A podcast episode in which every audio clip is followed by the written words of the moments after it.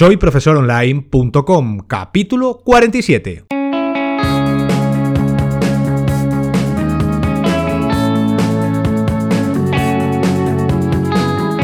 Bienvenidos al episodio número 47 del podcast para cualquier persona que desee compartir sus conocimientos y emprender en Internet al mismo tiempo, ganándose la vida con sus propios alumnos virtuales.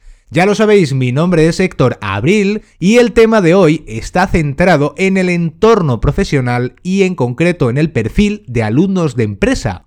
Vamos a ver, por tanto, una nueva metodología para formar a equipos de trabajo de una manera en la que cada uno de los estudiantes aprende colaborativamente gracias al social learning o también llamado aprendizaje social. ¿Y qué significa todo esto? Pues bien, que en pocas palabras, el aprendizaje social es aprender con y de los demás. Una de sus virtudes es que no está regulado o encasillado, decirlo de alguna manera, en ninguna metodología en concreto.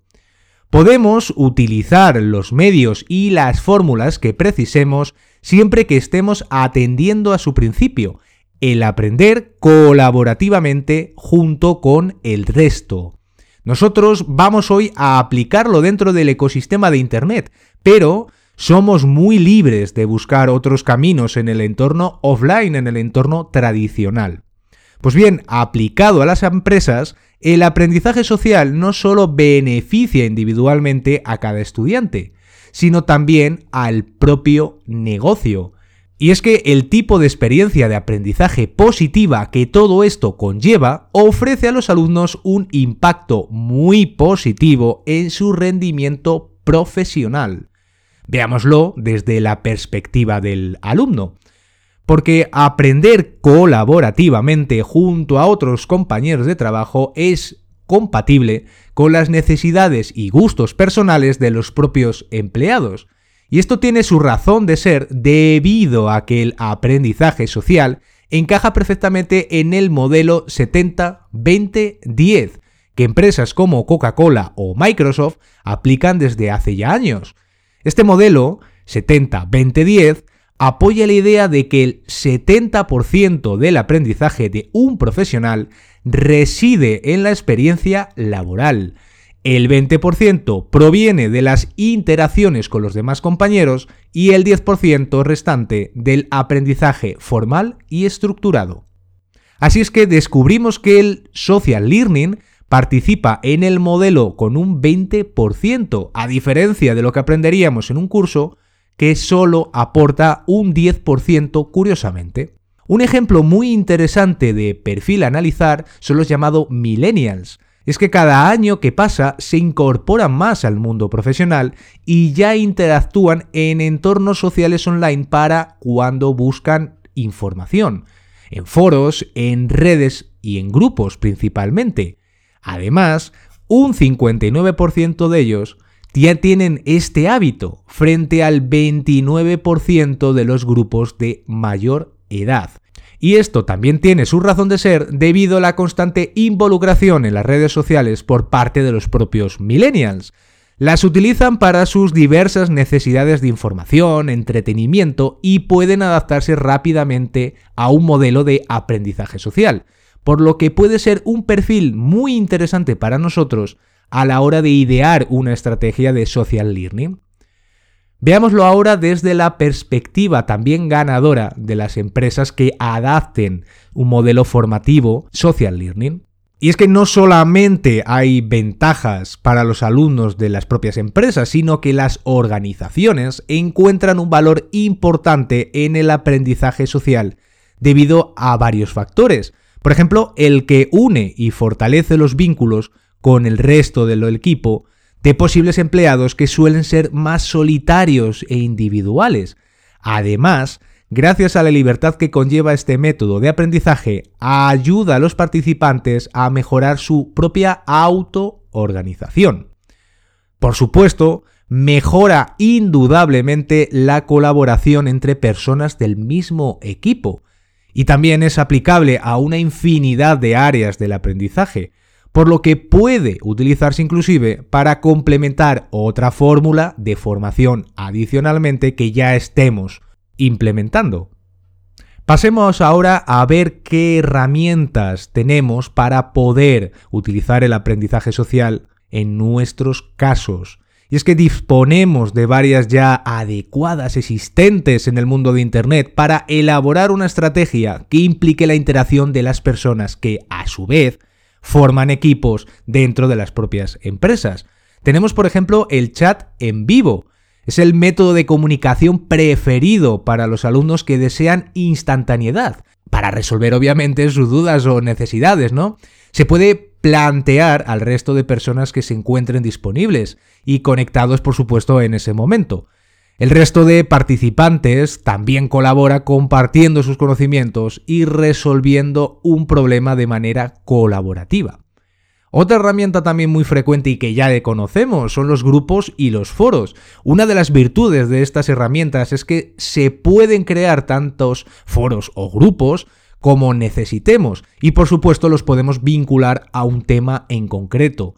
Podríamos así plantear crear un grupo o un canal de foro, lo que prefiráis, por cada tema de un curso donde el asunto principal sea los contenidos aprendidos y los alumnos aquí, en estos lugares, planteen organizadamente todas sus dudas. Al crearse un registro permanente con la consulta y por supuesto las posibles respuestas, el resto de participantes podrían beneficiarse indirectamente al resolver una pregunta que ellos no han formulado, pero que han leído su respuesta. Otra herramienta muy útil, pues la de un área de expertos.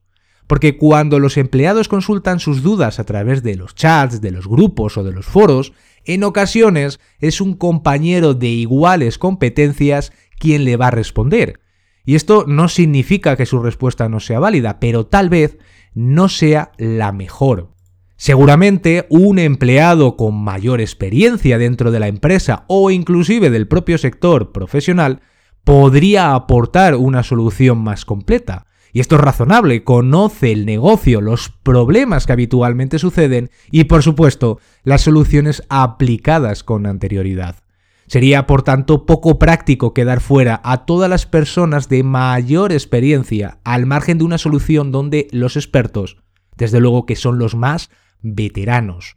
Así que organizar y documentar sus experiencias profesionales será oro puro para mejorar la transferencia de conocimientos a los nuevos en la plantilla de la empresa.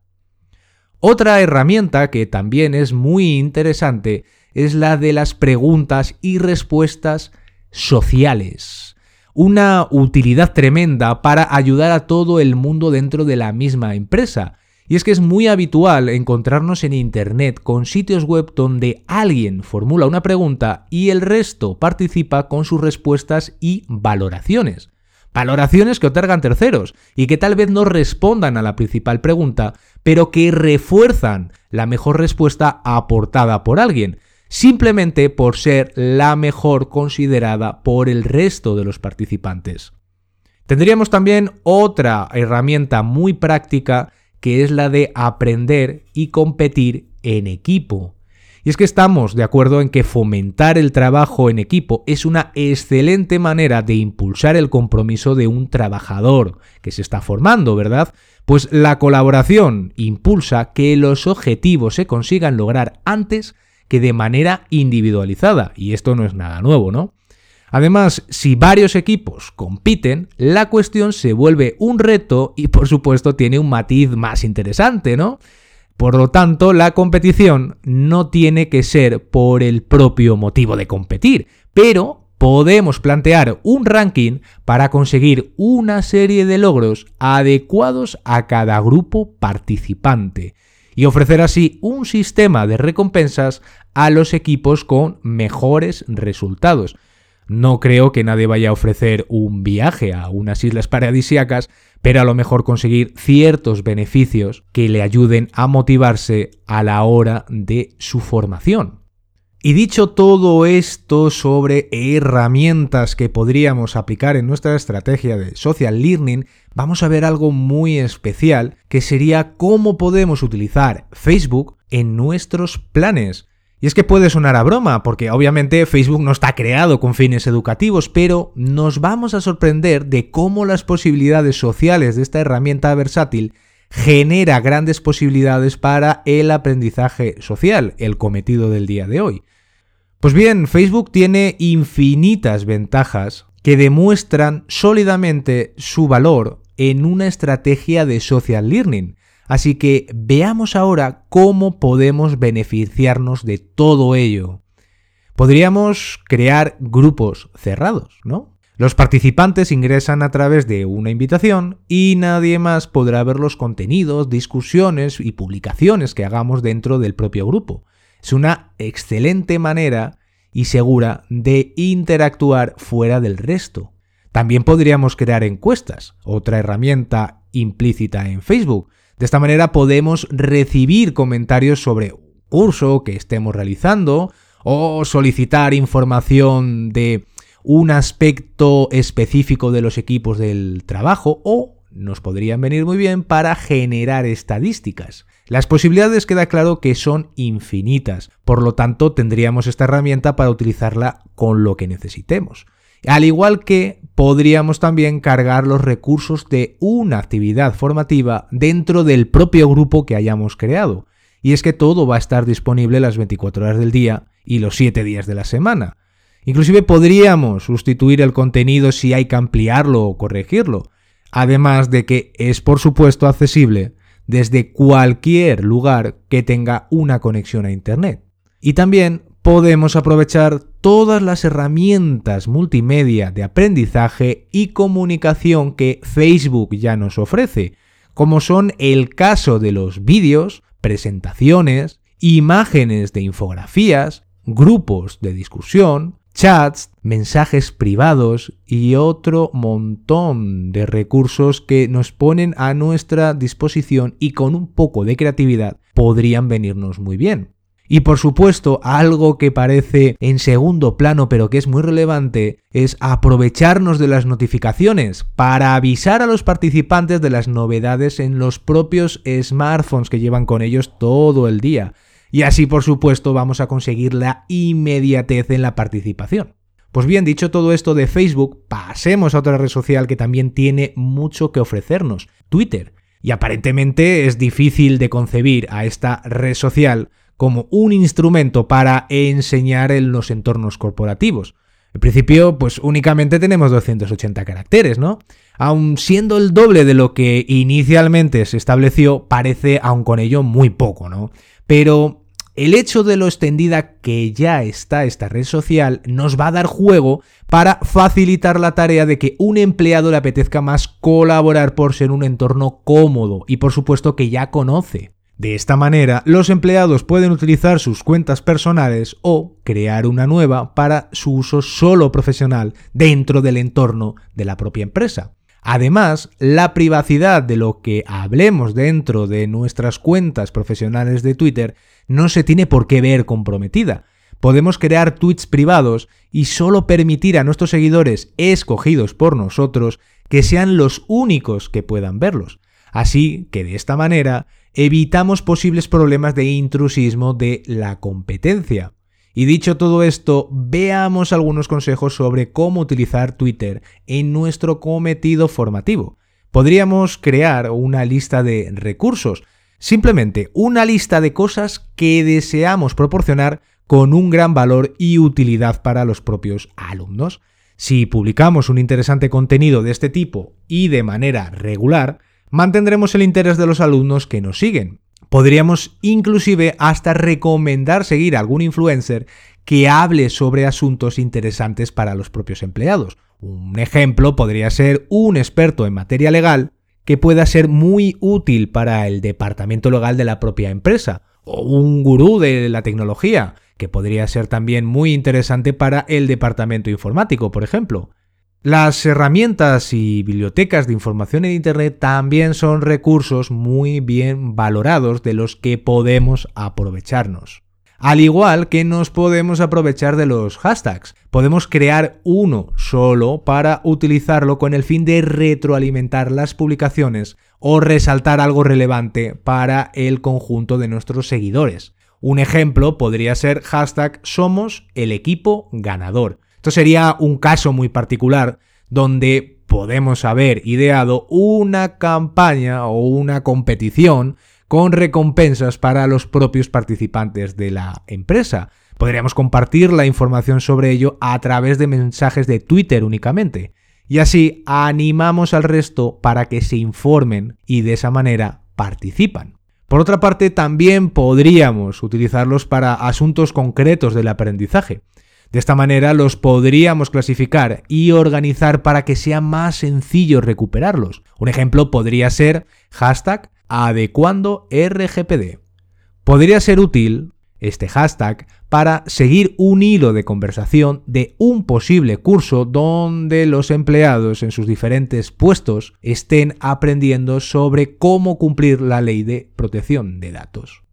Y algo que es común para ambas plataformas es el gran esfuerzo que hay que realizar, sobre todo al comienzo, para dinamizar a los participantes. Es vital llamar su atención para que colaboren con el resto de los equipos y personas que participan. Habrá a quien no le cueste nada en absoluto, tal vez porque es más extrovertido en la vida real o porque son más hábiles en los entornos digitales, pero otros empleados pueden llegar a ser más tímidos y hasta tener temores para publicar sus propias consultas delante del resto. Y no es solo motivar la participación, sino también tenemos la tarea de mantener las formas y así evitar superar los límites de la diversión que fomenta la motivación que ya conocemos, imprescindible para aprender. No olvidemos que nuestro principal objetivo utilizando plataformas tan extendidas como Facebook o Twitter es formar a los empleados y no tener un patio de colegio. Y dicho todo esto, vamos a ver un resumen de lo que hemos aprendido en el capítulo de hoy. Empezamos aprendiendo que usar el aprendizaje social claramente facilita el adquirir conocimientos y habilidades mediante la interacción con terceros, aprendiendo con y de ellos.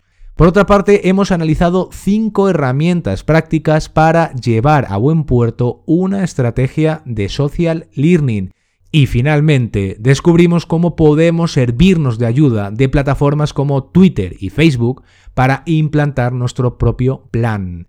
Y con todo esto llegamos al final del capítulo de hoy, con una nueva perspectiva para enseñar dinámicamente a los alumnos de los entornos corporativos, los entornos de empresa.